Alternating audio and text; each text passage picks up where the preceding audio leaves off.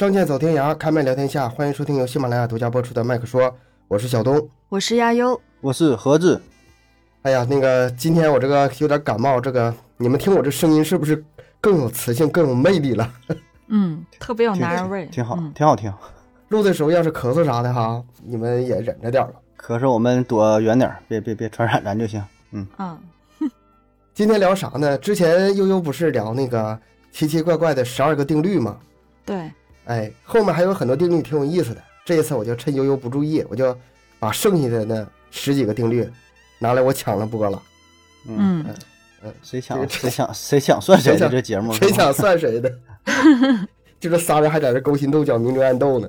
嗯，呃，然后这些定律呢，大家也不用太当真啊、也不用说觉得这个有多么高大上，就是一个参考吧，它可能有一定的参考价值。我觉得对应到咱们每个人生活中呢，应该是每个人都能发感觉到他这个里面有一些有道理的地方。呃，今天咱们来这个呃第十三个韦奇定理。嗯，韦奇定理的这个内容是什么呢？即使你已经有了主见，但如果你有十个朋友的看法和你相反，你就很难不动摇。咱中国老话很容易找“三人成虎”嘛，嗯，对，这种心态也很正常。他的意思是就让咱们保持自己的想法呗。也就是不是，我觉得不完全是。他只是跟你说，就是大家啊都会有这样的一个，就是他就是描述一下这种现象，对，也没告诉你听，也没告诉你不听，是吗？对啊，嗯啊，这些定理都是描述现象的，啊这些定理都是描述现象的。至于咱们怎么理解、怎么分析、怎么能改进自自己，那那是自己的事儿了。这反这玩意儿，咱老话说吧，就是咋说咋有理，是吧？你要是就是按照他这个想法说呢，嗯，大伙儿有意见，然后你就应该坚坚持自己的这个想法啊。嗯，可问题是呢，咱又老话又说叫听人劝，吃饱饭啊，就是就看你什么时候该听，什么时候不该听，是吧？但嗯问题就是咱分不清这个这个状态，是吧？但是多数人也都是就就听了呗，这保证的，大伙儿都是如此，谁能一直坚持自己？他这个是有两个角度的。第一个角度嗯就是字面上只给的，就是你你的主见、你的观点很可能被周围人影响，周围人都说怎么怎么样，跟你相反的时候，你可能就跟着他们走了。那个最容易出现这种情况呢，买车。嗯买车的时候，我不知道你们是不是这样啊？就是我最开始想买什么车，然后哎跟大家一说，千万别跟朋友说，一跟说的话，哎你买那玩意儿干啥呀？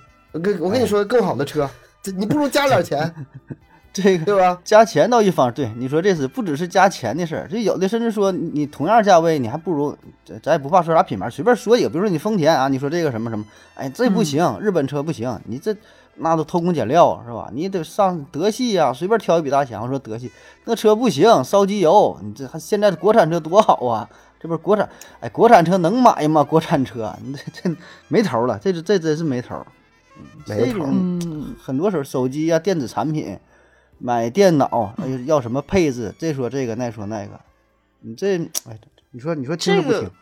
听着不听？我觉得没有，就是每个人的思维方式都不一样，觉得有时候自己做选择的时候，不用去问太多别人的意见，别人的意见终究只是参考吧。反正我觉得我是肯定不会的，自自己。呃，就是不对这个事情可能不太了解的话，会问一下别人的想法是怎么样的，但是我不会告诉他我的想法是什么，我只是问别人的意见，然后最后最后综合一下，然后找到更适合自己的一个选择，我会这样子。你这是个好招啊！你这是个好招。其实他这个定理啊，还有第二个角度，就是第一个角度就是周围人影容易影响你，第二个角度是啥？你在别人影响你之前，你得先有个主主见先有。想法，对，啊对，你要你要最开始连想法都没有，那那就完全随波逐流了，完全那个就是淹没在就是大家的这个意见里了，嗯，跟你没啥关系了。对啊，对就是每个人都应该就是有自己的一个目标和自己的一个想法吧，不要用别人的观念来衡量自己的一嗯，个要做的事情。如果很盲目的去听别人的一些说法的话，有些人他是听完之后他还没有去思考的那种。就是不去思考别人说的到底是对是错，就很盲目的。你可千万别思考，我跟你说，一思考吧都有道理，越思考越脑袋越越乱。不会啊，只要你这个人本身你自己有自己的想法的话，那别人说的一些东西，你可能就是挑一些合适的来听，就嗯对你自己来说挺合适的东西。我是这么看待的，就是如果我产生了动摇，我会反观一下这个定理，我的动摇是不是因为反对的人太多而动摇的？啊，是因为人数的多少，还是嗯因为他本身这个意见是非常有对建设性的，对是吧？就是我是否坚持我的观点，我的观点我还是认为很正确的话，只是因为人数多我产生动摇，那我哎直接跳过去，还是按我的意见来。我觉得它是可以这么用的这个定理。我有些不太理解的就是，为什么你做一个决定要那么多人去给你意见呢？或者就是所有人都知道你要做什么，然后要给你意见呢？就是这个你得说到具体场景了，这个你得说到具体场景了。你要说比如说找对象的话，无所谓，就是周围的人意见都不重要，只是你那个自己喜欢就行。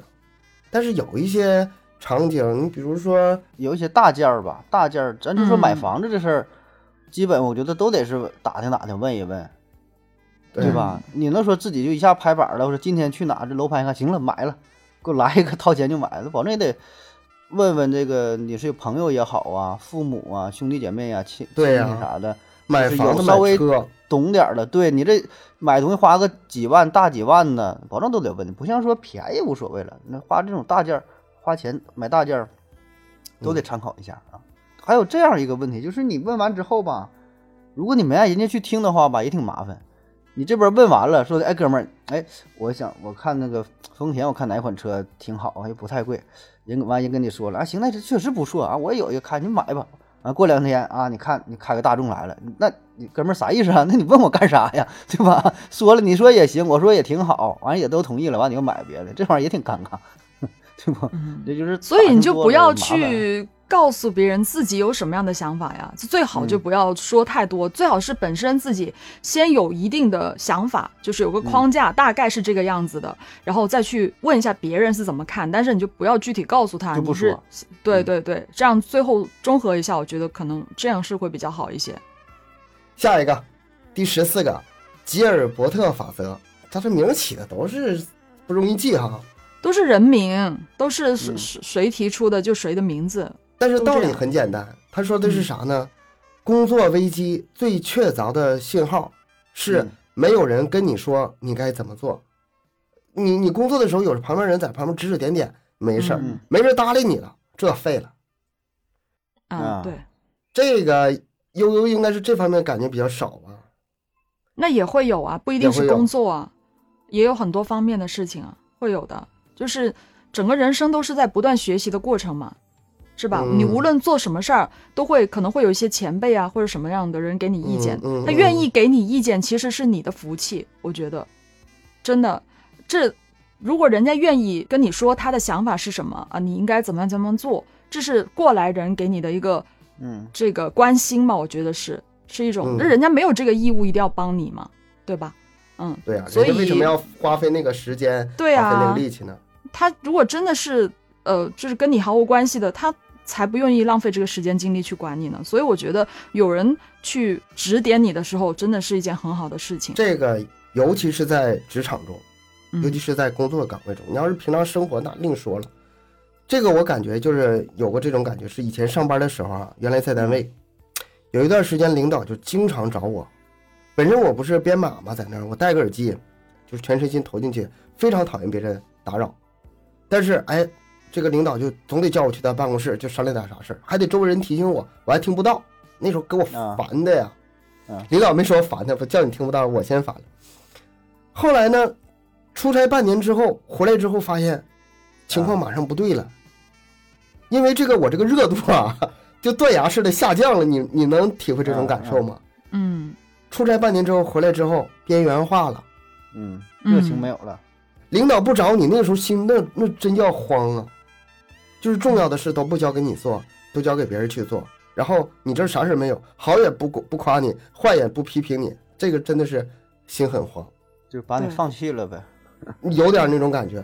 但是后来经过就是半年在公司，我又把这个地位重捞回来了啊，这另说。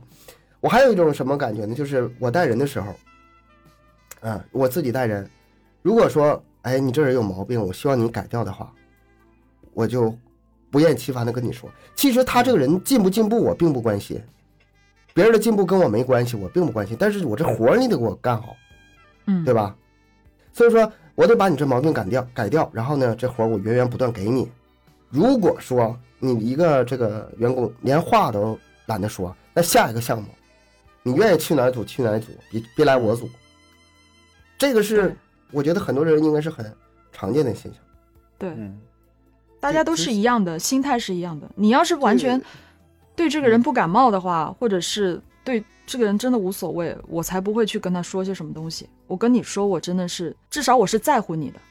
嗯，因为这个新手吧，刚入一个职场，不管你干什么工作，嗯，有过了一段时间，你会明白，那个老手人自己干活比教你让你去干快得多。哎，对对。对，是。对尤其是这样所以就这个你就明白了，就人家自己整吧，他真真不麻烦，他自己干这活儿真挺快的。他要比如说这个工作给你干了，当然也别特别多啊，咱就就正常情况下，别有啥坏心眼儿，说故意给你使坏。咱说正常情况下，这老师傅自己干这个活儿，可能五分八分的就干完了，交给你干啊，你是确实你感觉挺累，你半个点儿也整不完，然后你这边老师傅还得教你，还得还得教半个点儿，你你俩这一个点儿也捅咕不出来，他自己四分八分完事儿了啊，所以这种情况下，人家是把这个这个经验、把能耐那是那是给你了啊。当然，如果说后续的频繁的啥活都给你，咱说那是呃职场另外一回事儿啊，各种什么 PUA 呀、压榨新员工，那那那另说。这个您自己分辨，你也能感觉出来，他是教你东西啊，还是说的就使唤你让你干活儿。他其实了，并不关心你的成长，他呃他教不教你，你成不成长他不关心，他最终也是为了自己干活方便。也也可以这么说，就是他教你这一回了，教会了以后，然后再有活儿，他就省心了，对吧？咱说自私点的角度，确实也是如此，但是间接的副作用，你也成长起来了啊。反正这您就自己掂量了掂量看，掂量着来吧，自己把握吧，都得有这么一个过程。而且我还突然想到，我觉得人活在这个世上，其实它是一个，就是它应该是一个立体的存在。是什么意思呢？就是如果没有人去给你一些反馈的话，就像咱们录节目，就是没有任何的呃听听友给我们评论呐、给反馈的话，没有人去说这个东西的话，我们会觉得自己做的东西是毫无意义的，你自己是很多余的，就会有这种感觉。无论是工作还是生活，都会有这样的一个感觉，就是人家给你反馈或者给你一些说些什么东西，其实是好的，这样你整个人也会更立体，就活得会更真实一些。咱们吧，跟那个其他行业比吧，还更明显一点。主播群里也就是大家讨论，我们整天在忙什么？我们整天一期期闷着做那个节目，在忙什么？我跟他们说，呃，评论就是你最大的意义。这就是说对对我连评论都没有啊，真的没有做下去的动力了。是，这个对咱更重要感觉。最开始会反复的看那个播量，播量都会看，待着没事儿看一看。我这这期，哎呀，有有十五个播放了，过一会儿，哎呀，二十个了，你这都挺开心，咱都有过这个经历。然后说才是看评论，哎呀，有一条一天能有两条评论，那就乐的不行了，对吧？然后再往后说的能有更多的互动，都是这么个过程。所以放在职场上也是好坏嘛，有个反馈。那个马斯克就说过嘛，就有人问那个马斯克，问了他一个尖锐的问题，说的你你这辈子就也不算这辈子，就从这么长时间从事呃创业这么长时间，说你遇到最大的困难是什么？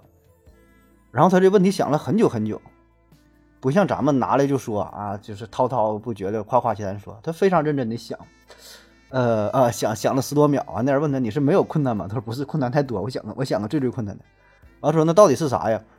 呃，他说就是一个有效的反馈，一个纠正机制，嗯，嗯，就说我发现问题，然后我知道这个问题在哪儿啊，就马上有个反馈能告诉我，我发现，然后我再处理这个问题啊。所以如果你要没有反没有及时反馈的话，你会在一个错误的道路上一路狂奔。越走越越走越哎，对对呀、这可就麻烦了。犯错不怕，及时停止下来啊，止损呐、然后就赶紧去纠正啊。所以从大的方向来看啊，不管你从事任何一个行业，不管你是干啥的啊，你是创业也好，你给人打工也好，你是干啥也好，对吧？需要有一个人能有一个从一个更高的视角来看待你的行为，然后及时的告诉你或是好或是坏啊，都应该就是有一个反馈啊。如果好了，你继续保持；那要坏了，赶紧的就纠纠正。不有那句话吗？这还很有褒贬是买主，喝彩是闲人。那对，就是呃，有的时候吧，就是可能说的话不太好听，但是你认真反过来，你要认真就是把自己的这个气消了之后，就经常收到那种骂人的评论，说话很难听的评论，我当时就是想骂回去，但是强忍住，嗯很生气，生了半天气。等到后来这个气消了之后，回头再细想一下，他说的确实有道理。嗯，这个然后确实可，那表达方式可能确实差一些，嗯，是吧？对，下一个手表定律，这个很多人听过了。嗯，嗯，如果你只有一块手表，嗯你就能很准确的知道现在的时间。如果你同时拿着多块手表，那你就不那我敢肯定了。得那我得多有钱呢，多份手表。因为每块手表的时间都不同啊，反嗯而失去了对手表指示时间的信心，这个就很好理解了。嗯呃，嗯咱们现现实中有这种情况吗？谁也不会真拿表多个表去看的。这就是它的含义，应该是指呃，比如说几套呃准则啊，或者价值观啊，就是有几套是这样的意思吗？是不是这个意思？我感觉不是。嗯，不是，他最开始这个故事啊是从哪传出来的呢？就是有这么一个经典的例子，说在森林当中有一群猴子，然后呢，其中一个猴子呢无意当中就捡了一个游客的手表。这猴子很出名，看这个表几点，哎，然后跟大伙儿说：“你看，哎，你们都听我的吧，咱这个作息时间呢，好好调整调整啊。早晨几点起床，我叫大伙儿，然后几点吃饭，中午该干啥，晚上几点睡觉。大伙儿一看，哎，这挺有道理啊，对吧？这个这个生活应该这么过，听他的。然后这猴子威望越来越高，当猴王了。他心想，哎，我一个手表这么厉害了，我再找一找。这森林当中经常有游客呀，捡又捡了两个、三个，说了三个手表，以为这时候很牛了啊。但是，一看这三个点不一样啊，这个八点零五，那个八点零六啊，这个这个这七点五十八的稍微差点。他时间这一对不上了，这这帮猴子也就不服了，说你到底是哪个时间呢？哎，权权威这个大幅度下降，大伙儿的作息时间变得一塌糊涂啊。所以这个反映的是什么？呃，什么意思哈？过去啊，就是航海时代，大航海时代，那个时候刚有就有个指南，有个指南针，有个这罗盘，有个什么六分仪呀、就是没有什么特别高级的定位的技术啊。所以在这种情况下，经常迷路，这船长也不知道走到哪了，也不知道不知道咋办啊，所以非常危险。然后这船上人也多，有大副、二副啥的。那么在这种情况之下，就只能听船长的，就是船长说往哪走就往哪走，大伙儿就跟着往前走。然后呢，大伙儿心里也犯嘀咕：这大哥，你说这对不啊？咱就按这个道儿走三天了，这什么小岛啥也没有啊！心里犯嘀咕，谁也不管这事儿，谁说一句，马上扔下去喂鲨鱼。就为啥这样？就大理大伙儿心里明白的也都知道，这个船长就是 他也是瞎猜啊。但是在这种迷茫的状态之下呢，必须你得有一个这个唯一的准则。这准则也许是错的啊，但是你必须得有一个，要不然的话，今天听船长的，明天说大副说，哎不行，咱往这边走看看吧。过两天那个水手说，哎我有我有经验呢，咱扔鞋吧啊，咱往这边走吧。那完了，那保证那就是走走不出去，原地转圈了。公司也是，对吧？制定什么政策了，可能它不对，可能它对，可能不对，谁也没法判断，因为很多全都是未知的。你知道这个企业说以后发展成啥样，我也不知道啊。但是没办法，就得老板一言堂，人说啥那就是啥，按这个道去走吧。你起码得执行个一年半载的，才能看出效果，对吧？你今天想这个，明天整那个，那完了，你保那你保证企业管理是这样，然后那个军队也是这样。嗯你那个命令哪怕是错的，你必须得坚决执行下去。错了，回头再说错的事儿，回头再你如果不这样做的话，不坚决执行的话，那那这个战斗没法打。乱套了。还有还有更大的，往大了说，就是国家管理、政党方面，嗯这个就不敢聊了。但是我一直是持这个呃这个手表这个定定理的这个，嗯我是一直持这种观念的。有的时候看似哈民主的东西，看似很多人共同商讨出来的东西，真就不如呃一个人来定，然后最后大家来对这个进行修改，真不如是这样。但是我我觉得呀，就是我刚才前面说的那个，就是嗯两、一个人不能拥有，比如说不说多的吧，就不能有两种不同的那个价值观，不也是可以适用的吗？就是你、嗯你的目标、你的价值观、你的啊一些观念，拧吧。对，就是这个东西肯定是只能选择一种的，你不可能同时拥有两两种，甚至更多的。呃，你这个来说，我是这样，我也赞同这个悠悠说法。关于价值观这个东西，我一直觉得没有绝对的对与错，嗯就是你站在不同角度，这个价值观完全不一样，哪方面都有理。那这个时候你就反倒不如我坚定的站在哪一方面。换句话说，这不是对错的问题，这是站队的问题。这样的话，你这个呃一会儿就解了，就跟这手表这是一个一个道理。我信心就坚定了，就是一个目标明确的对这个问题，明确。我觉得应该也是适用的。就像比如说那个，我最近最困扰的是啥？就是做这个短视频。做短视频，我到底是走搞笑路线呢？搞笑肯定吸粉儿，这我知道。我还是做知识输出啊，还是讲故事啊，还是讲理论呢？你讲哪个都行，都有道理。我要其实都但是行，对，其实都行，但是我东整一下西整一下，那那肯定是吧你？不能都做，对，只能专一方面，嗯，然后选定唯一一块表来确定自己目标。因为你根据那短视频的算法，它也是，它得知道你要干啥，你得你得持续输出同样一种东西，完它给你推向固定的人群呢。你真要是就做动画片儿，它保证是往动画片儿的这方面，它也帮你使劲，都会推给小孩儿爱看动画片儿的啥的 这方面人群去整啊。所以这嗯这个保证是，就是有的时候咱想的太多了，总觉得看人家整啥都挺好，就我也整，今天做个美食，明天讲个故事，后天整个搞笑的啥的。我现在那几个短视频美食那个播量是最高的，我可愁死我了。美食吧，那就来美食吧。我这是练练习剪辑用的。行，不说这个了。有没有可能是因为时间长，所以才播量高呢？不是，不是，不是，短视频这个东西吧，跟音频不一样。短视频它就讲究一个爆啊，它不是说哦像音频这么长期积累。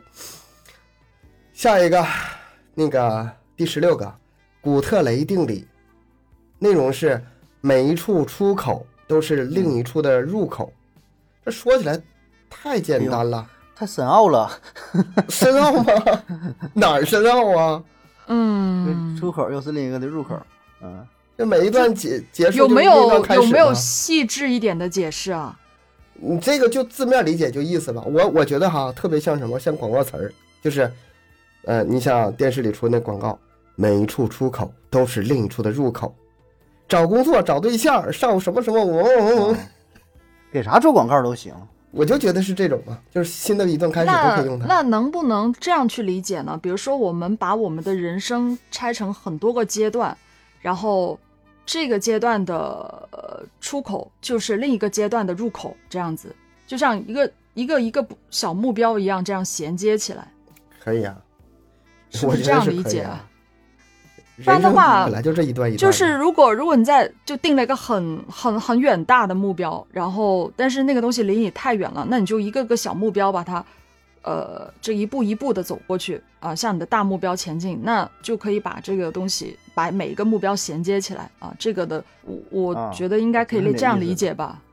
那个日本还是哪有一个长跑冠军就是嘛，嗯他是跑马拉松啊还是多，反正都是长跑那种，然后他就能就是成绩很好。说的你你为啥能这么好呢？就除了什么训练什么哪方面啥，他说我就是把这个整个比赛这个过程啊，这么远的路途啊，我给它拆分了。比如说马拉松嘛，这四十二公里吧，四十二公里一百九十五米，我给它拆分成十段啊，每一段是四公里。哎，我这一四公里我跑多快，控制我的节奏。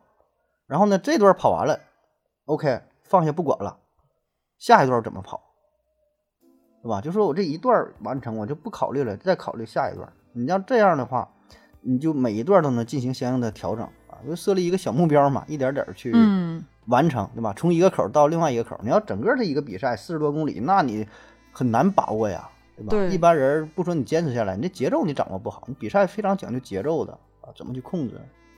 嗯，所以就是一个拆分呗，相当于一个拆分。是我我是这样理解，可以这样理解。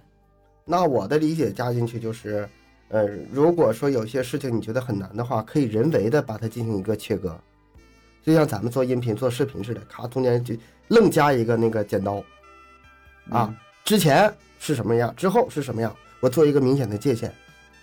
那个我记得埃隆·马斯克做火箭的时候，当时也是说嘛，说把多少个火箭、多少个卫星送上太空，然后当时所有人都说很难很难，嗯那很难很难，那就把这一个大问题拆分成无数个小问题呗。嗯啊，第一步什么电池怎么解决，然后火箭怎么解决，然后回收问题怎么解决，呃，成本怎么怎么。当把所有的一个个小问题都解决之后，呃，他们还是一个整体，之前之后还有这个连接关系，最终这个大目标就完成了，强行切断呃。对对，他这思路一直都这样的。你看他做那个特斯拉做这电车，嗯，也是这个思路。你要正常想，你说咱们现在用的这个电车呀，真的解决环保问题了吗？没有，并没有啊！嗯你充电那个，你充电那个电不还是火力发电吗？不还是这么来的吗？哎，但是他说的这个点是啥呢？我这车啊、没直接说解决这是污染问题，但是呢，我现在起码我这个车没污染环境。嗯，就是你下一个问题是你们科学家研究电池的问题。我把这个车不污染环境问题拆分成两个，我首先我车用的是电池，然后第二个问题是你们这个发电的问题，那不是我的问题了啊！你可以用什么核能以后普及开了，以后风能、太阳能啥的，那么再跟我这个车一组合，哎，两部分放一起，OK，这问题就解决了啊哎。所以它的意义在这儿，所以它这个思路就是挺狠的，就是人家能把这一个大问题拆分成无数个小小问题，一点一点点破解，一点点破解。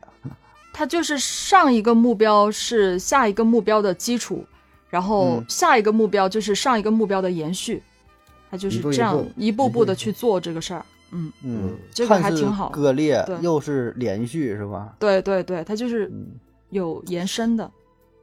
它它有这么深吗？还是咱给它理解深了？这这我咱硬这个硬往上理解，我觉得这招确实好用。是不？是个招儿。嗯，因为你看啊，你看我以前编程的时候，那个一个程序，那是什么量啊？就是一个系统摆在你面前，你脑袋是，呃，怎么说呢？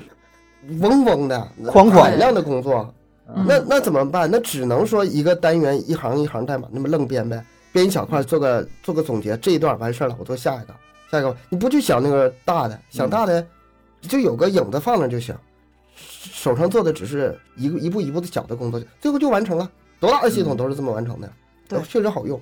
是同意。然后第十七个定律叫彼得原理啊，这看来叫彼得的呀。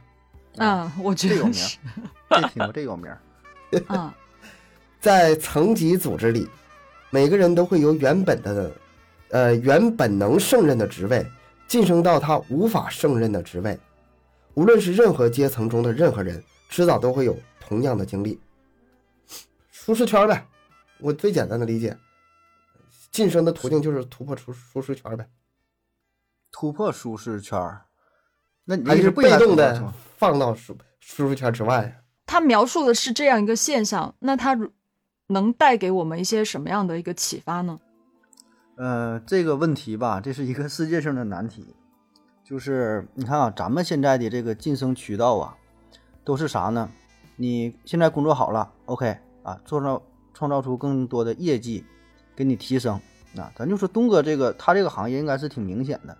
你到了三十五，到了四十，代码写的挺好，然后上升到中层，到管理层，对吧？哎呀，完你行了，你再往上上升，再往上上升，直到升到他就不适合，不能再往上升了。但此时他这个工作并不是完全适合他，就像很多人升级到就管理层面，就像咱们医生也是啊，你啊好了当主任，再好了去医院的管理层面，再再好了让你当院长。可是他做手术很牛，那管管理人不行，你写代码很厉害，对吧？技术岗和管理岗，嗯这完全是两回事儿。但是另一方面的问题就是，你这个管理岗这个岗位的人应该从哪来呢？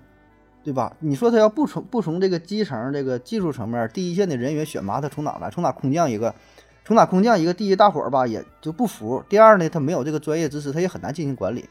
咱们需要的是这种既有管理才能又有这个技术才能的人，但这种人呢又很少。然后，如果你要你没有这种晋升的机制的话，又会剥削大伙儿这个削弱大伙儿的积极性。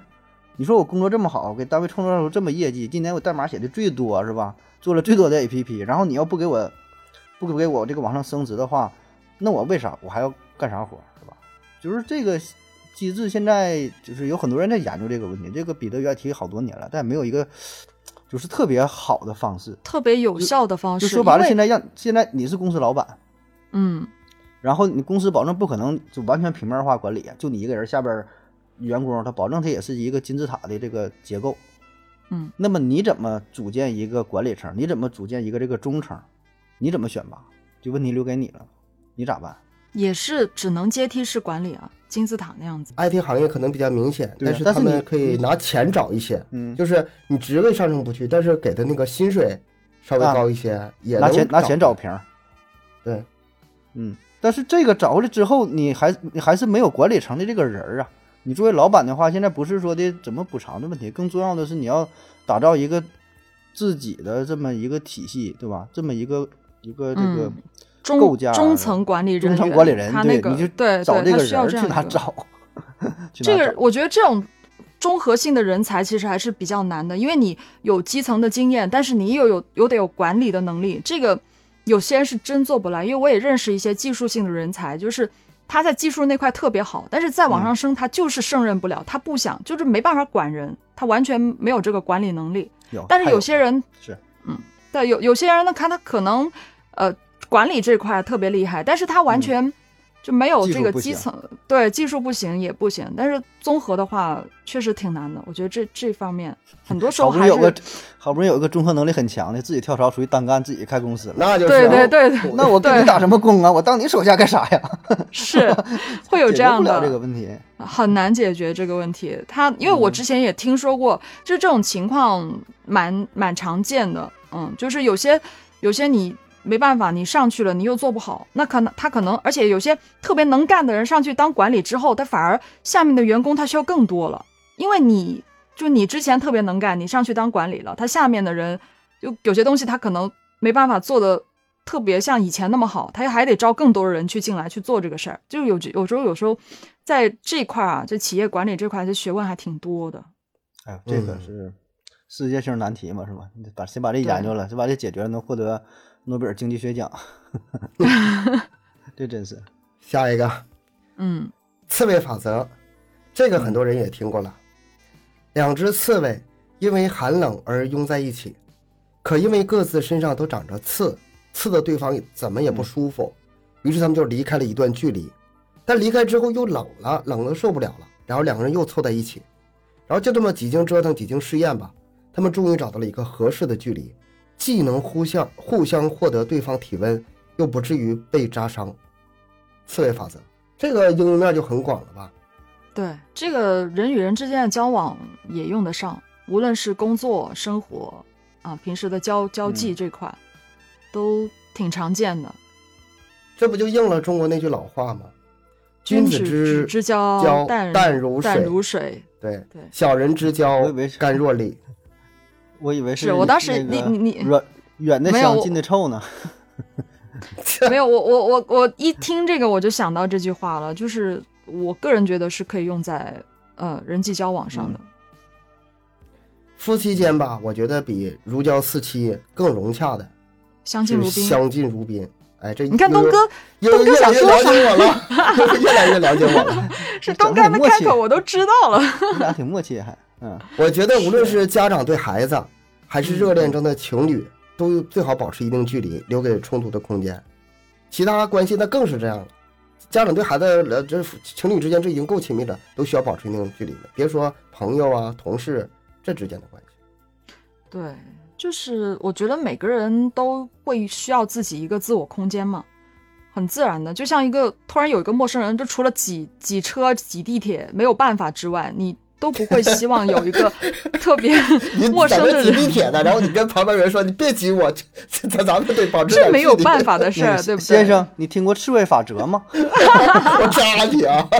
没听过，没听过我就扎你了，是呃吧？，这个这个实在是没办法，但是正常情况下真的是不太愿意有人去跟自己莫名的接接那么近，还是要有一个自我的空间这样子，因为人是会有的那种安全距离嘛。之前不是我们好像也有聊过这个事儿，嗯，嗯就你这个陌生的人靠近你多，在要多少米米还是多少来着？反正就是嗯太近的话，人就会不舒服。但是有的时候我在反想这么一句话，你说这句话有没有道理？绝对有道理。咱们作为成成年人的世界就是应该这样，对吧？但是你如果说想把这几句道理强加给一个，比如说小孩子身上，八九岁小孩子身上，他跟他小伙伴玩的特别好，成天的一起啊早出晚归，不愿意回家，一起玩特别好。你跟他说君子之交淡如水，这是不是有点儿嗯，呃，啊？这个那肯定也是看，应该是看不是看他的真实年龄，应该是看他心理年龄。就是有些小孩子特别早熟，他可能也能有这种感觉。每个人性格不一样。他那个年龄，我觉得就应该童真，这个天真，然后把所有的这个热情都倾注到一件事上。我觉得这是最自然的表现。这个时候你跟他讲这个什么空间距离，你可以可以跟他讲道理啊，妈妈爸爸有自己的空间，你们要尊重，互相不要。我对他是非常尊重他隐私的，比如他日记我也不看，然后他自己在房间里的时候，我也要敲门才能进去。八九岁我也是这么尊重的，但是呢，我觉得不能去强行去要求孩子按照大人的这个。这些理念，包括咱们讲的所有的都是，嗯，那那肯定啊，太小的孩子肯定是不适用的。但是距离产生美这个事儿，我是一直都相信的。嗯，有些东西还是保持点距离，嗯，会特别的，会有新鲜感一些。嗯嗯，这事儿在咱社交场合算是一个基本的礼仪了。嗯，对，就是因为有一些人可能，哎，确实就是属于自来熟，嗯，到哪都特不客气，跟谁呢？还都感觉就特别亲，然后跟你开一些玩笑。你要跟他生气吧，还不是不是那回事儿啊；不生气吧，还真就是没深没浅的啊。反正真真真的，我也遇到过这种特别社牛的那种人，是吧？我会觉得，嗯，特别特别难受。就是就是我社恐的人遇到社牛的人，真的是太恐怖了，我感觉。哎呀，悠悠，我现在特别好奇哈，你口中我一直是。就是属于社牛那种人。我如果到你家做客，我去你家冰箱翻饮料，你对会对我是什么表情？我特别好奇。你放心，没有这个机会。我不是不会招呼你来我家的。你来了，我把冰箱扔了是吗？完了过让你翻。呃，下一个吧，十九，巴菲特定律。这巴菲特说了很多定律吧？说，在其他人都投了资的地方去投资。你是不会发财的，啊，走的人多了就没了路吗？鲁迅也说过。那，嗯，反正对，巴菲特说啥都对。我 我觉得这这这玩意儿，反正话分两头说呗。那你说都大热的这东西，你再去做，嗯，确实不行。那你说整特别冷的、特别冷门的东西，贼拉贼拉冷门，那也很难啊，太冷了。对呀。这我这脑中想的是啥？就是那个泡沫嘛，经济泡沫嘛。嗯，你看之前那个什么郁最早的郁金香那个泡沫，后来中国兰花，现在比特币，是不是？就是这种泡沫，就是只要是所有人都在讨论一件事，都想进入的时候，肯定就是要完蛋的前兆啊。尤其是针对这种泡沫来说，把握把握住时机呗。你要早期的话，跟着。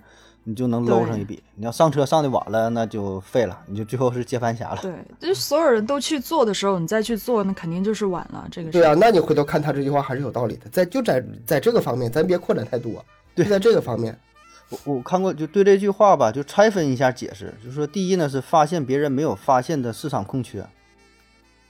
你要能找到这个，就就最牛了吧？第一点，如果这你找不到呢，就是投资别人都意识到。却不屑于是不不不屑于还不屑于不屑于吧？不屑于投资，不屑于投资的市场空缺。嗯，第一点就第一个说白了就是就是没看到。第二道第二个是看到了看不起啊，或者第三个说的投资已经形成竞争事态的市场领域，但一定要闯出特色。我就想出想到那个拼多多了啊，就是说能在京东、淘宝这种大环境之下，它能杀出拼多多。嗯，就是它有自己的特色啊，还有像那个今今日头条也是嘛，就是新闻领域，其实新闻领域在所有互联网上是最不被被人看好的，因为现在这个资讯都特别发达，对吧？而且它没有任何瓶颈，不像你是说做这个游戏，哪怕说是做视频，现在视频也门槛越来越低啊，就就是其他一些行业都是有那个门槛的，新闻基本没有门槛，对吧？谁都能，你自己三五个人成立了。一个小公司，你都能这个做视频行业，啊，当时视频那不是都能做新闻行业呀？当时这个新闻行业都快崩溃了嘛，哎，然后那今日头条出来了，就是咱原来的看新闻呢是，呃，主动搜索啊，你想关心什么，你想找什么想看，后来呢是给你推送啊，但这种推送是无差别推送，天天有什么新闻一报道，哎，都出来，再往后呢，他这提出啥叫定制化、个性化。啊，你你你关心什么哪方面的新闻呢？对你关心汽车新闻，哎，有什么新车上市了？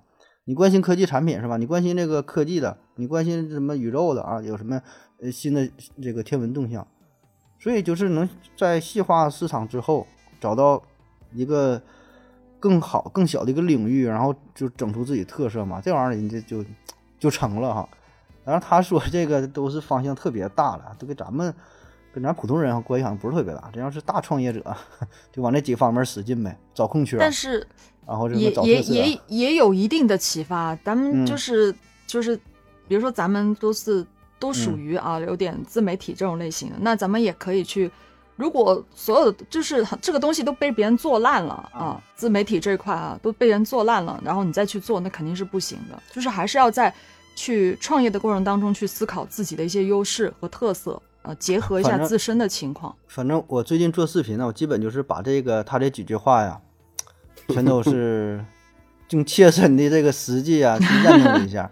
第一，就想找到别人没发现的市场空缺。我说，我做找不到短视频，我整点有意思的，整点啥冷门的吧，是不？这保证有意思啊！大伙儿一看，哎，这个没看过，我就想啊，头皮都快想破了，想点啥？上抖音一搜，咵，下边一大堆。然后呢，就是这样会有两种两种情况。第一，你是看到这人做的特别好，分事儿啊，几百万、上千万的，是那个点赞数什么特别多，这时候心灰意冷，觉得我靠，那种这样的我咋做呀？这种情况。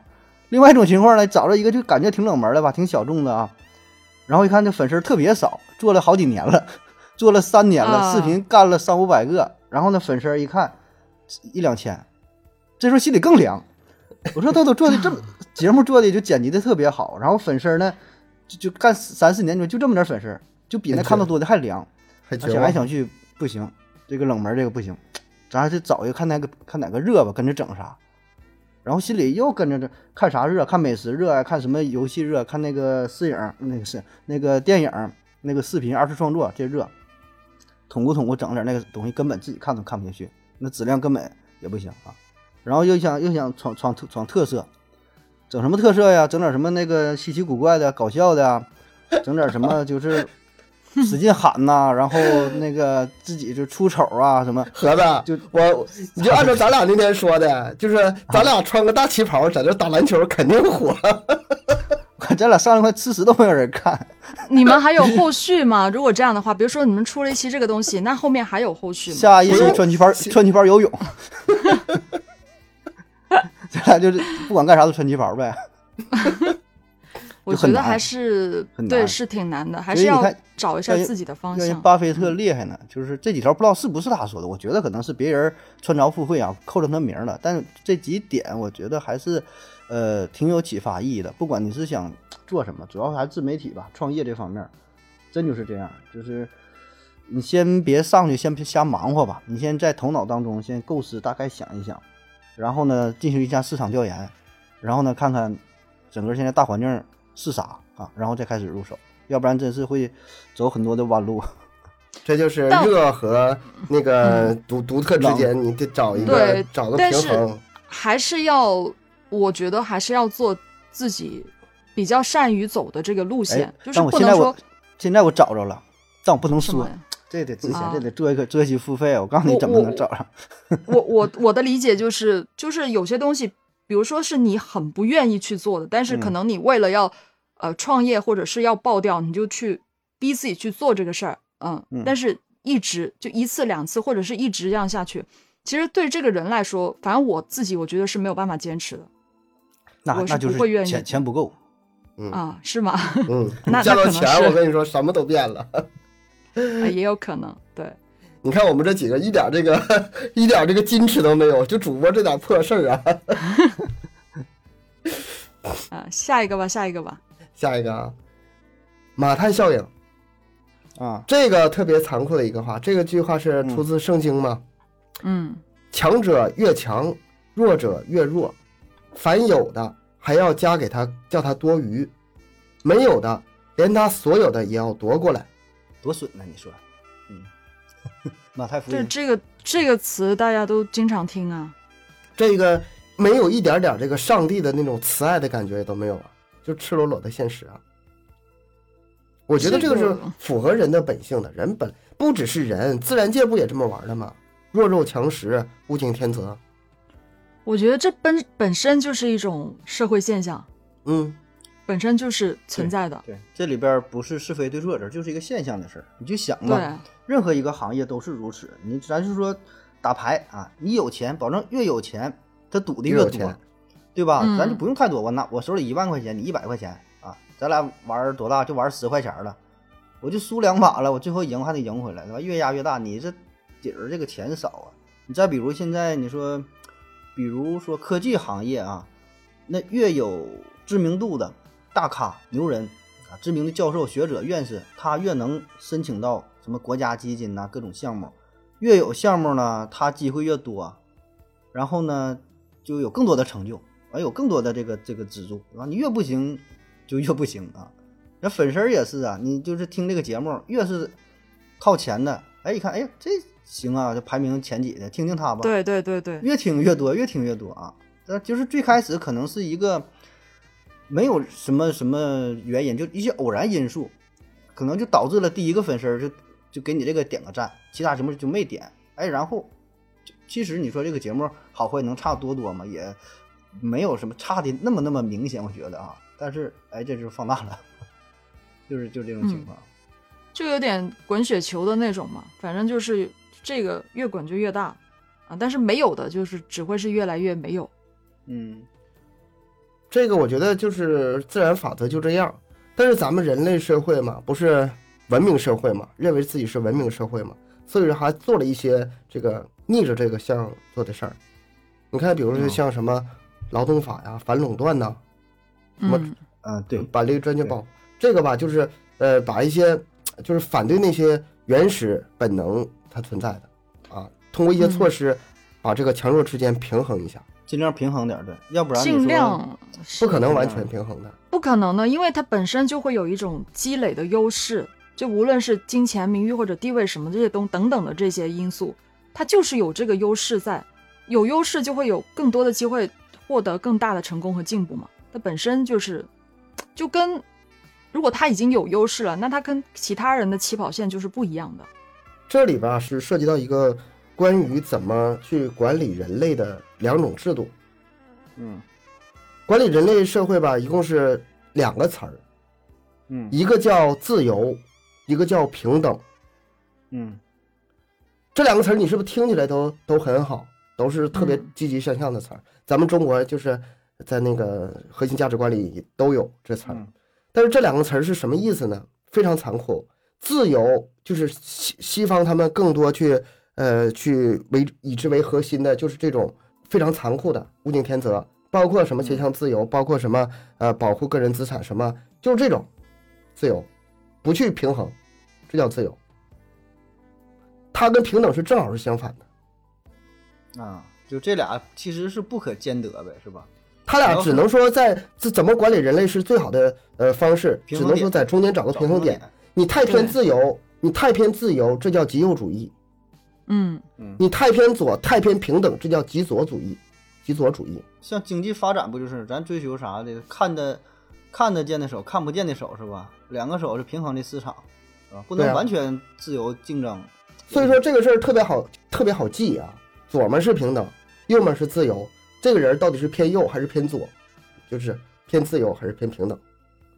这个这个不不展开聊了，我觉得这个都单单够做一期节目了，很有意思。嗯呃，第二十一个美极好效应，什么意思呢？就是说，对一个外表英俊漂亮的人，人们很容易误认为他的其他方面也很不错。哼，我小时候我也会这样认为，但现在不了。那说明成熟了，见过人长得。越长得越好看的，就是这个越渣男，渣男。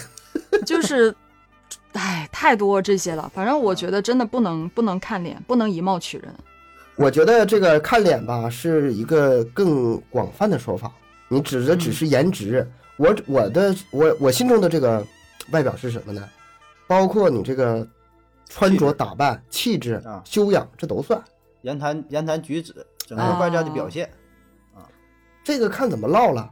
就是有那句话“人不可貌相，海水不可斗量”，但是现实中啊，我觉得通过外表一眼能大致看出是个什么情况，我觉得百分之八十还是准的，嗯，百分之八十还是准的。如果综合那么多来看的话，也还行，就是大概也能看得出来。嗯，哎，但是直到有一天你会碰到一次让你大吃一惊的人不可貌相的情况，会会会偶尔碰到的。嗯有有有这种事儿有，经常会有。嗯，所以我觉得真的不能以貌取人，就无论这个人是好看或者是不好看，我觉得还是更多的要去关注他的一个内在，或者是他的一个呃个人行为啊、修养啊、品质啊这一块儿。嗯，但是现在在网络上，就还是颜值即正义。就咱做节目，就说这个难免费劲整了半天呢，盒子还为这事儿耿耿于怀呢，自己费劲巴拉做的视频节目，不如啊人家露个大腿。不如人直接十五秒露个大腿，我好几好几好几千好几万点赞呢。咱这里边 捣鼓好几天了，自己。又又剪辑呀、又整来回整，我的个妈呀，这是费劲费了。那那你没招儿，人家长得好看，你没招儿，没整，我想我也有大腿呀、你那你得把先把那个腿腿毛得退一退。嗯，露一个露一个，你也可以的，是是你也可以的我。觉得我嗯觉得我可以，我觉得可以，其实咱们盒子也长得挺好看的。是吧？大腿、嗯 是吗？大腿，下回开始露大腿。呃，下一个，这个特别有名了，破窗效应。啊，嗯，一个房子如果窗户破了没人修补，嗯不久后其他窗户也会被莫名其妙的被打破。一面墙如果出现了一些涂鸦没被清洗，很快墙上就布满了乱七八糟的东西。就是说干净的时候没事儿，只要出现一处，哎破的地方，马上就全破了。这个就很常见了。它这个有个多义词，你们知道吗？嗯，多义词。对，它是个多义词。因为我当时有看到这个理论的时候，我一开始我就也知道东哥你说的那个说法，但是我有一次我查的时候，他说这个在经济学这块也是有有有叫做破窗理论的，嗯它在经济学上是称为破窗谬论。嗯嗯，谬论出来了。嗯，对，他的意思是这样说，他说，假如一个小孩子打破了一个窗户，导致这个破窗的人他要更换玻璃，这样的话啊就会使安装玻璃的人，的对，就会使安装玻璃的人和生产玻璃的人开工，从而推动社会就业。他是这个意思，完全不是一回事儿啊，那所以它是个多义词。经济学上的就是有一点点一一点儿就这个事儿，然后整个带动整个经济的发展啊。嗯，嗯，但凡咱这里说的就是叫防微杜渐呐，就有一点点小事儿，你没治理，就比如说，你像晚上啊拿手机，你说，哎，我看看明天天气咋样，完了，就你这一个操作啊，一个点儿过去了，然后忘了看天气了，放了去，哎呀，没看明天天气呢，完 又来一波，是吧？打开手机一顿鼓捣，就就看一眼看一眼，这这一个点儿俩点儿过去了啊。那那个酒桌上，呃，朋友劝你喝点酒，哎，不行，不喝不喝，喝喝一杯，喝喝一杯，那多不喝，你有有一杯就第二杯，对啊，或者是你逛街，呃，今天喝不想买啥了，闺蜜说走，陪我溜达看一看，去吧。我看，哎呀，我这个眉笔不错呀，也没多钱儿是吧？十块八块的，行，我先买一支吧，我回来用着玩呗。嗯哎，一看这个颜色，哎呀，那我再配个这个口红也挺好。最后可能干几千块钱的，就是一个化妆品，一个一个一个套餐，可能都买过去了啊。就是一旦开了一点儿口子，这这这后边就不一发不可收拾了。那你这个词儿可以正反两面说呢。你反、对啊，反面说是破窗效应，你正面说还能可以说是星火燎原呢。嗯啊，对，也可以。所我就觉得很很有意思这个理论。从零到一是最难的，从一到往后就远远没有从零到一难。下一个，播客定理，只有在争辩中才可能诞生最好的主题和最好的决定，深有体会。这个啊，这不是咱们做节目吗？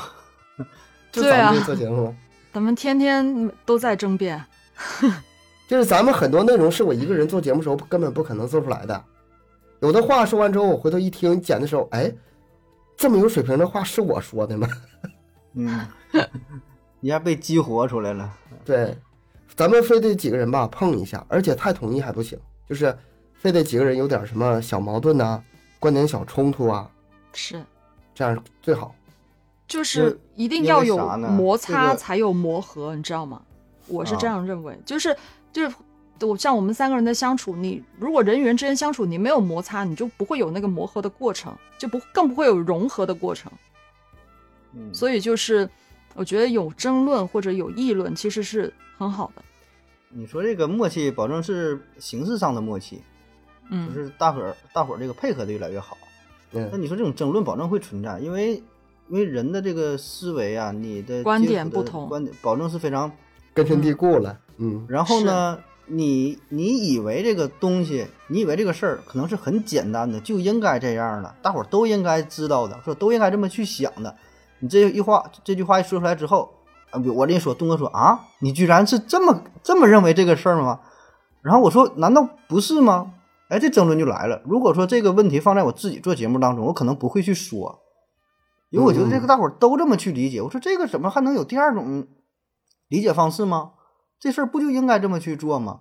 就是我已经形成这种观念了啊，从来没想过说还有第二种说的能从那个角度去理解啊，所以这个是在多人做节目的的时候的一个一个好处，就是彼此能够提醒一下啊，不是说纠正你，而是从另外一个角度让你去想啊，就是每个人的你说知识水平啊什么，保证是非常非常狭窄的，非常非常有限的啊，所以所以就是需要各种不同的声音，然后各种的碰撞，对啊，对对，这个这个是挺有用的。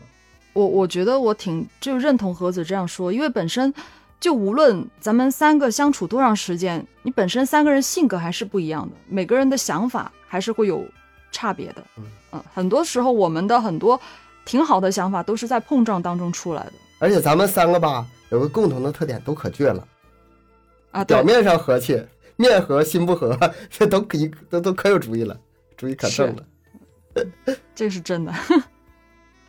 不是，我不去，你你算了吧 你，别别狡辩了你。我不去，我脾气可好了，东哥说啥是啥。下一个多米诺效应，多米诺效应，啊，多米诺效应源于多米诺骨牌游戏。这种游戏的规则是按照点数的大小，以相接的方式把骨牌连接在一起。其难点就在于骨牌一倒则俱倒，一不小心就前功尽弃。这个没太多解释了吧？它有点类似于那个蝴蝶效应的那种感觉吧，就是嗯，就是有有一点相似，我觉得就是一连串的连锁反应嘛，就是动全身。对对对，一个很小的点，可能真的会导致后面的后续的一些很多的东西。嗯嗯，它这个是两方面，一个呢是一个连续的过程，一个是放大的过程。啊，嗯不然通常看那个多米诺吧，是咱玩那个玩具，它都一边大，就像麻将牌，它都是一边大。但实际上呢，这多米诺，我看过那个视频啊，他说每一块都是前面那一块的一点五倍，就是这个放大啊。你看是一点五倍，好像不是特别大。你要是按这个指数计算的话，它的增长是非常非常快的。你说你按这个做出一个多米诺骨牌，能把就是经过多少个不用特别多，把那个自由女神像啊，什么这个比萨斜塔呀，本来也斜着吧，反正就是什么什么 巴黎铁塔呀，就这大建建筑物就能推倒。嗯对，嗯就不是真实推吧，因为电脑一模拟就能算出来啊。是，所以这个你看，一个是连续的过程，一个是放大的过程，这个能量就是超出你的想象啊。你要说蝴蝶效应吧，那也是有有点相关，但那个是嗯主要是不可预见性啊。这个强调的是一种就是放大效果。要是跟之前那个破窗效应再结合起来，那这就可怕了。一边夸扩大，然后一边还那个越来越多，数量跟质量、那那是可，怕了你。你你扔一个垃圾袋儿，第二个扔就不是一个垃圾袋儿的事儿了。对对对对，几次放大结合，对对对，那就是老狠了，扔扔的不能是啥了。嗯下一个，福克兰定律，这个我觉得是句废话呢。没有必要做出决定时，就有必要不做决定；嗯，不是啊废话。没有必要做出决定时，就有必要不做决定。他的意思就是说，你还没有想清楚，你就不要做决定，哎，你这么说我就理解多了。是吧？我一听就懂了，就是这个意思。就我这个我倒是觉得挺对的，因为很多人他经常会在没有自己没有思考清楚的时候去做出决定，然后这个决定等他做了之后，其实会发现可能做的事情并不是对的，或者没有必要去做这个决定，甚至有些事情就是就是多余呗，对啊，很多余。就那个代码还能跑，感觉代码写的不漂亮，改两行，完了，废了。是啊，就是没有必要这个事儿。虽然跑磕磕绊绊的吧，也还行，能凑合用是吧？改它干啥？嗯，所以有时候你不知道咋做的时候，你还不如不做，哎，或者是是静观其变。人吧，他都是有一个心理学上叫做贱。嗯哼，对，你这你现在说的挺明白，说不整什么，但你就是闲的，你知道吧？就像我有的时候鼓捣电脑就是，个你就正常用电脑就用嘛。哎呀，清理清理什么垃圾吧，整点什么玩意儿，本来挺快的，完事儿 越整越慢，完或者看什么东西，这个这个什么玩意儿没啥用，删了吧。完了删完完事儿，在电脑又来又重整一遍啊，整完完事儿为了升级，为了那个电脑快点儿啊，完下载什么东西，啊下载东西又又嫌慢，完这一趟最后电脑完事儿恢复最近一次正常设置状态，完事儿这天啊完，过对去了，对对，这种事儿我见多了，就像那种。就是不是经常呃有些主播呃就是什么装了一些什么设备啊机架啥的，自己可能啊电脑也不太懂啊。你说谁呢？说你呢？我没装过，我就一一个手一个手机一个耳机完事儿。反正真的很多这种人，就自己不太懂，但是就有是有点手欠的样子啊，就喜欢嗯这折腾那折腾，结果就是呃设备用不了了，很多这样的事儿，嗯，特别多。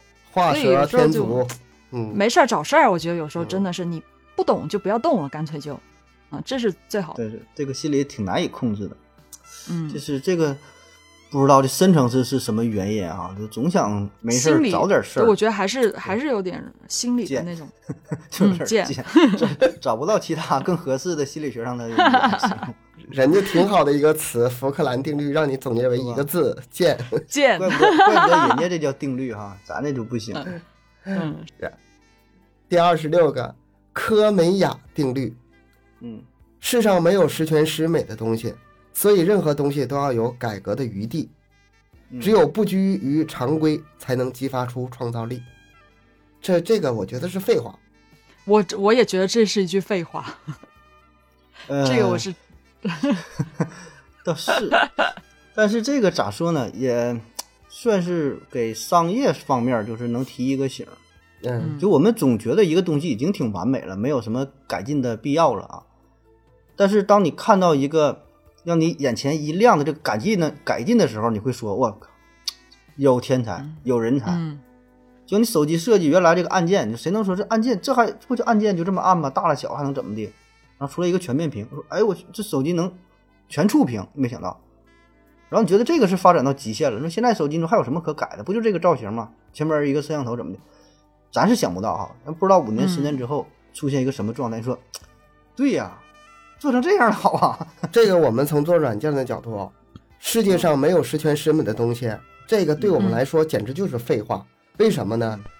软件就没有没有 bug 的，嗯，嗯 都都是凑合用，都凑合用。软件都就是只要能跟人交互的时候就能。我就试想一下，我是个我我要编一个编程的，程序上就一个按钮，这个按钮呢就是到服务器取个数回来，告诉我我一共点了多少次了。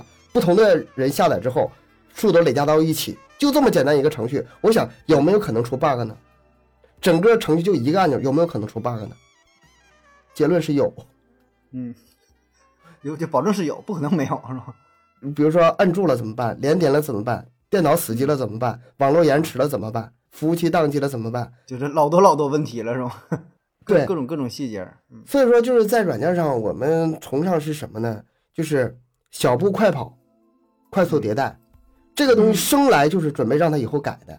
这个东西一步到位，拿了你先用着，对吧？这个我觉得适合很多的那个这个角度。你想做一个产品也好，做一个你老想给它设计十全十美，不可能。先上市再改进，完美这个东西根本就不存在，不这个世界上没有完美的人，也没有完美的东西，所有的东西都是有改进的空间的。咱买东西也是啊，你像嗯原来反正我买第一个车的时候就想，这车我得买，不说一步到位吧，差不多吧，十年我都不想换了啊。结果呢，然后就没过了几年，六年嘛，正好六年。嗯，由于种种原因，然后就换了。主要是挣钱了。主要是挣钱了。有钱了，你得问我是往高了换，往低了换呢。还 有这个事儿呢。再比如买手机也是，咱很多东西都是如此啊。哎，说这我想起来一个跟这个算是有点关系啊。那个马斯克他不是公布了特斯拉电动车的就那个技术嘛，就向全世界都公开嘛。嗯，说为什么公开？你说他为什么公开？你你说，我想听听你说啥。你保证说的他是造福人类，对吧？这人非常敞亮，是吧？人家保密啊，你们用着。他说这个是一方面，另外一方面就是什么呢？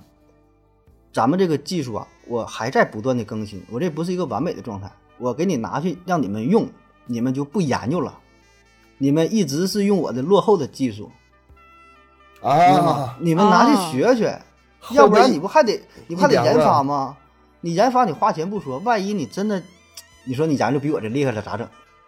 我就给你拿去用着，你就用着，这个可真是非常阴阴损呐，这招。阴损吧？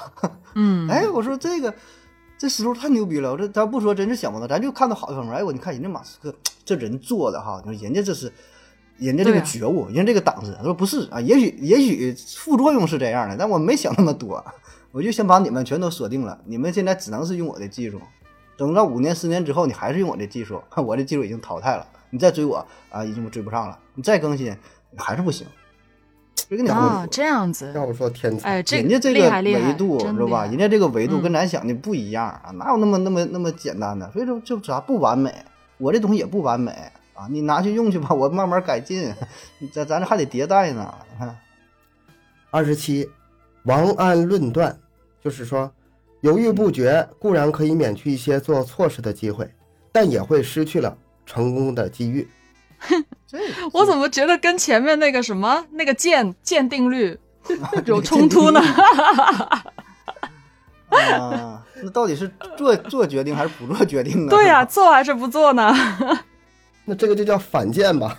反反鉴定律啊，这个还是一起讲下来就记住这俩。见和不见的是吗？这事儿我觉得应该是给那个公司的管理层、公司领导看的，就是不要看一个人犯了多少错啊，你得看他干了多少活儿，就是他的犯错跟他的工作量进行一个比较，占一个百分比啊。这是这这一个一一个季度哈，根本什么错误也没犯。你看人这个工作啊，一看啊啥也没做，啥也没做，当然就啥也不错了。啊但是这这就废话了，这也没没这个定律没看出来有啥深奥的点。这个还是因人而异。有的人吧，就像那句话，就是三思而行嗯，那句话的意思嘛。对有的人来说，你就应该呃多次思考，然后再行动，嗯改掉你这个毛手毛脚的嗯毛病。但是有的人他就是那种优柔寡断、犹豫不决，那你就该三积极一点啊。呃三思的时候你你就该行了，你你别再四思了，三思的时候就可以行了，就同样的道理。嗯，也是。其实有时候很多人的成功，它都是一场赌博，就是没有说谁是能预知到自己一定能成功的。当然有啊，有这样的人，但非常少。很多人都是一场一个机遇，哎，机会来了，运气来了。呃不是他这也不算矛盾，你仔细嗯品呐、他说是你有机会的时候，你该拼就拼，勇嗯勇敢的去这个抓住机会。前面那个鉴定律说是没有必要的时候，啊你没有机会，犯贱的事儿。别做。真犯贱，那是真犯贱。就是没有必要的时候，你人没说不冒险，该冒险你得冒险，就没有必要冒这个险。啊对对对对对，那你冒啥？本来这块儿有一个道儿，然后能很好走过去，你往旁边走，这我往旁边这地方能不能有个地雷？我踩一下试试。那你不有病吗？就没让你非得踩，不是说现在面临一个抉择，这边有一个地雷，这边有一个有有有个宝箱，你有百分之五十机会踩地雷，百分之五十有宝箱，啊你说你拼一下去，是吧？你这分事儿，人这还、嗯还挺好。对对对，嗯，这对，说还是还是有有有道理。这么一说 也是找不回来，，找不回来。下一个，呃，吉德林法则就是把难题清清楚楚的写出来，便已经解决了一半儿。哎，这是解决问题的办法。那不行啊！我就说我没钱，怎么解决？那你就先把你没钱这几个字写下来。写了我没钱，然后呢？确实没有钱。我他这我觉得挺好，他这个写吧，就是让你把这个问题整理出来。你写我没钱，OK，第一步，然后呢画一个这个树状表格，画什么呢？为什么没钱？为什么没钱？花的多了，啊，分析你是花的多吗？你是收入的少吗？然后你你要钱，你想要去干什么啊？那除了用钱，有其他方式怎么去解决？然后有钱之后如何如何？这个我觉得挺好的，就是遇到很多问题的时候，是一脸懵逼的状态，然后把这个问题会扩大化，然后呢就感觉无从下手啊。但是你把这个问题写出来之后，嗯你找到这个问题的关键点，其实这个是最重要的。你找到这个点，可能就很好解决了。我们现在就是面临问题的时候，不是找不到答案，是不知道这个问题的真正的这个难点在哪儿。也就是说，就是要清楚问题出在哪儿，找到这个症结所在，然后就能找到方法了。他那个写不是真正让你写出来，嗯，嗯，就是理清、分析，是这么个过程。因为是咱那个写的时候就有这种感觉，你那个话在脑子里想的时候吧，你不写出来之后，你你很多问题你意识不到，你只是在脑洞里给它描出来。但是当你给它打成字写出来之后，你能理得更清，哪块逻辑就是有问题，落在哪块先后顺序有问题。落在纸上，对，跟你脑中想的不一样的。哎就像你就像你想，就是我这个粉丝儿为什么涨不上去，对吧？嗯，其实这个问题是很大的问题，你你干这么想，你想不出答案。但是你把这写下来之后，然后一条一条说，是我更新频率少啊，内容不吸引人呐、没做推广啊，还是说互动的少啊，对吧？然后你再一个一个去分析，那么你针对这些问题一个一个入口入手，那就真就是解决一半了，对吧？然后你就有方向了，嗯，嗯，挺好的，这还挺还是挺有指导，对对挺有指导，意义要要学挺有指导意义会分析。我觉得对，这对如何解决问题是一个很好的建议。再加上咱们之前说那个把问题拆解，对吧？先分析原因，分析明白了，再把那个挨个都，分割开，对对，这就解决百分之七十五了，剩下百分之二十五自己想办法。就那地儿了，不管了。嗯，然后二十九，运轮效应，什么意思？啊，你是九零后，那你应该很叛逆；你是学 CS 的，那你帮我修修电脑吧。人际交往中，这种以偏概全的主观心理臆测，就是运轮效应。哦，这个很多，我经常碰到，说说那个你上学时候学什么的？我说我学计算机的，那你过来帮我修电脑吧，帮我装个系统吧。嗯啊，那保证的了，你学计算机，你这还不会？对呀、你帮你，哎，你你帮我那个进入进入我那女神的 QQ 空间呗，它加密了 哎，对，还有这种，还有这种是，吧？帮我整几个照片儿。哎，你是干嘛的？做医生的。哎，那我谁谁谁生病了，我这身体怎么怎么着了？你能知道什么原因吗？就盒子嗯，是吧？盒子这种事儿经常遇到啊？很多应该，对，很多都是，就嗯，是他嗯对一个行业不了解嘛，所以他这个主观印象就是说你一说你干啥的，哎，四川的，走吧，请你吃辣椒去，就属于这种，是吗？啊，对，但是这种情况，你说他，他的来源他不讲理吗？他也讲理啊。我们判断人的时候，没法去细致的去看。另外，你看啊，咱们都是主播，你告诉我你是主播，我会问你，你是具体哪方面主播？你是音频还是视频？咱们是行内人，能说的这么明白？嗯你行外人谁说得清楚啊？如果你行外的人问你你是做什么，你说做主播，他们所有人都会觉得你就是那种呃，这个卖带货、直播带货，来个嘛个在那直播，对，对，就是那种所有人都觉得你卖啥东西啊，或者是就是一定是那种，就没有没有特别详细的一个概念，他不知道里面的很多分类。就是有人问我妈说你儿子干啥？我妈说以前程序员，现在直播。我说不是直播，我是主播。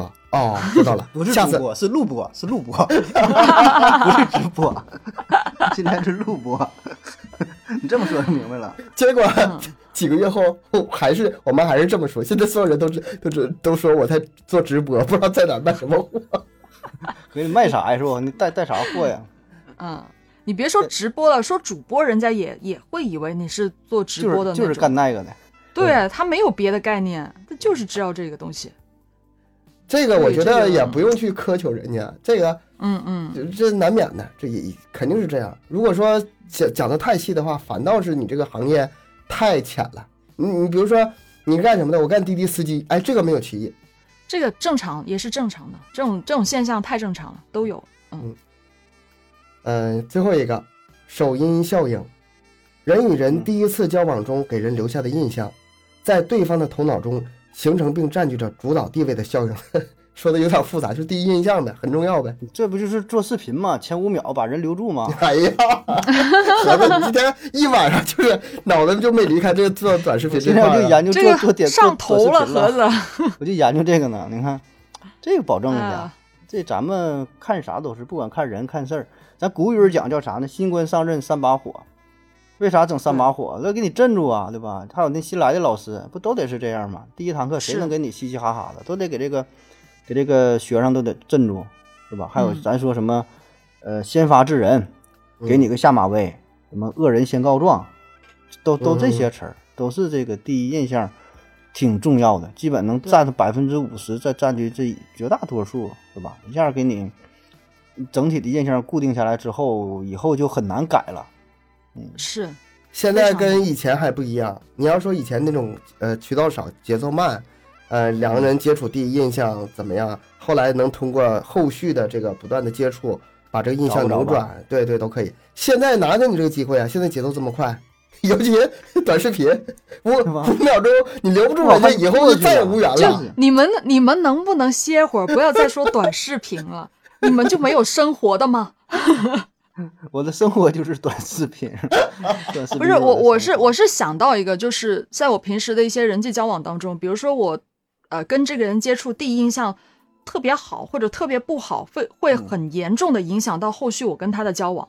那这个是对，那是肯定的对。，因为因为本身我这个人不是那个特别主动的人，如果我对这个人印象好的话，我可能会比较愿意的主动去跟他稍微接触一下。但是如果我对这个人印象特别不好，那永远没有机会再跟他接触，就是我不会去，我会可能会躲，对，会会躲避他，避开他这样子，嗯，会直接导致这样子。那我就特别好奇，悠悠对我第一印象是什么？能有没有这种情况？你对我第一印象非常差，但是通过后续扭转，咱们又能然后坐在一起做节目。我我我我对东哥印象挺好的，对盒子也是，就第一印象都挺好的。如果我对你第一印象特别不好，我估计没有没有咱们现在能一起录节目的事儿，没有。机会都不给你。比如说我我对你第一印象怎么样，我们才会有后续的接触，你知道吗？如果我对你第一印象特别不好，我可能后面就算咱们是在网络上、微信群上什么着的，我们就我就不会跟你有任何的搭话，或者不会关注你这个人在说些什么东西，啊，所以可能不会有后续的一些改观的情况出现。嗯，嗯，那就更不会有现在的事儿了。所以肯定是对你这个人印象不错，才会有后面的不断的一个接触，是吧？是我觉得这个也很正常啊。你特别不喜欢这个人，你难道还会去天天关注他说什么东西吗？你看他说话就烦，都直接略过，是吧？这样的人你们也有吧？就看到这人说话不感兴趣 对，不感兴趣不看，根本就不看，不看这个人说啥啊、就会这样子啊，这个很正常的，每个人都是一样的。我对盒子第一印象是，其实那时候也不是很熟嘛，我就在群里面，然后他那会儿不是让人让个呃女主播给他录点什么东西嘛，嗯我就 那时候我就顺便帮他录了一下，嗯然后就是对他没当时是没有什么特别的感觉，但是我印象深的是录了录了好几段呢，我记得是吧？对对对，我我当时录了很很多段，对对对，嗯我当时就录了好多给盒子，然后盒子给我发了个红包，你知道吗？我对他嗯印象是这个红包，哎，我觉得这人啊，对，就是会给你一种，就会会开始突然有点印象了，学到没？学到没？红包 红包这个时候有用技，巧，有用是。技巧，是吧？就感觉这个人还挺会做人的，至少啊、嗯这个嗯然后再至少像个会人，然后然后这个人还挺像个人，是然后我记得东哥，我第一印象是什么呢？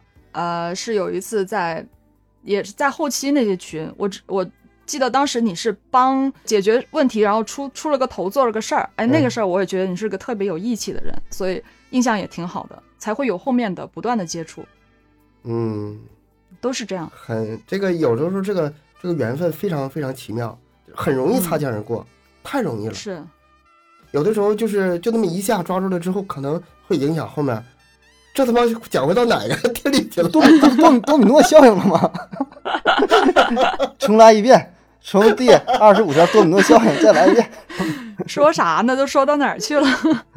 但确实是这样，很奇妙，很奇妙。嗯，呃，行，那咱今天就是这个三十个定律算是讲完了，有道理没道理呢？大家听一听，乐一乐就行了。而且这个道理很多，它都是分两面说。咱中国有很多老话，就是正反两面都能讲嘛，我觉得挺有意思。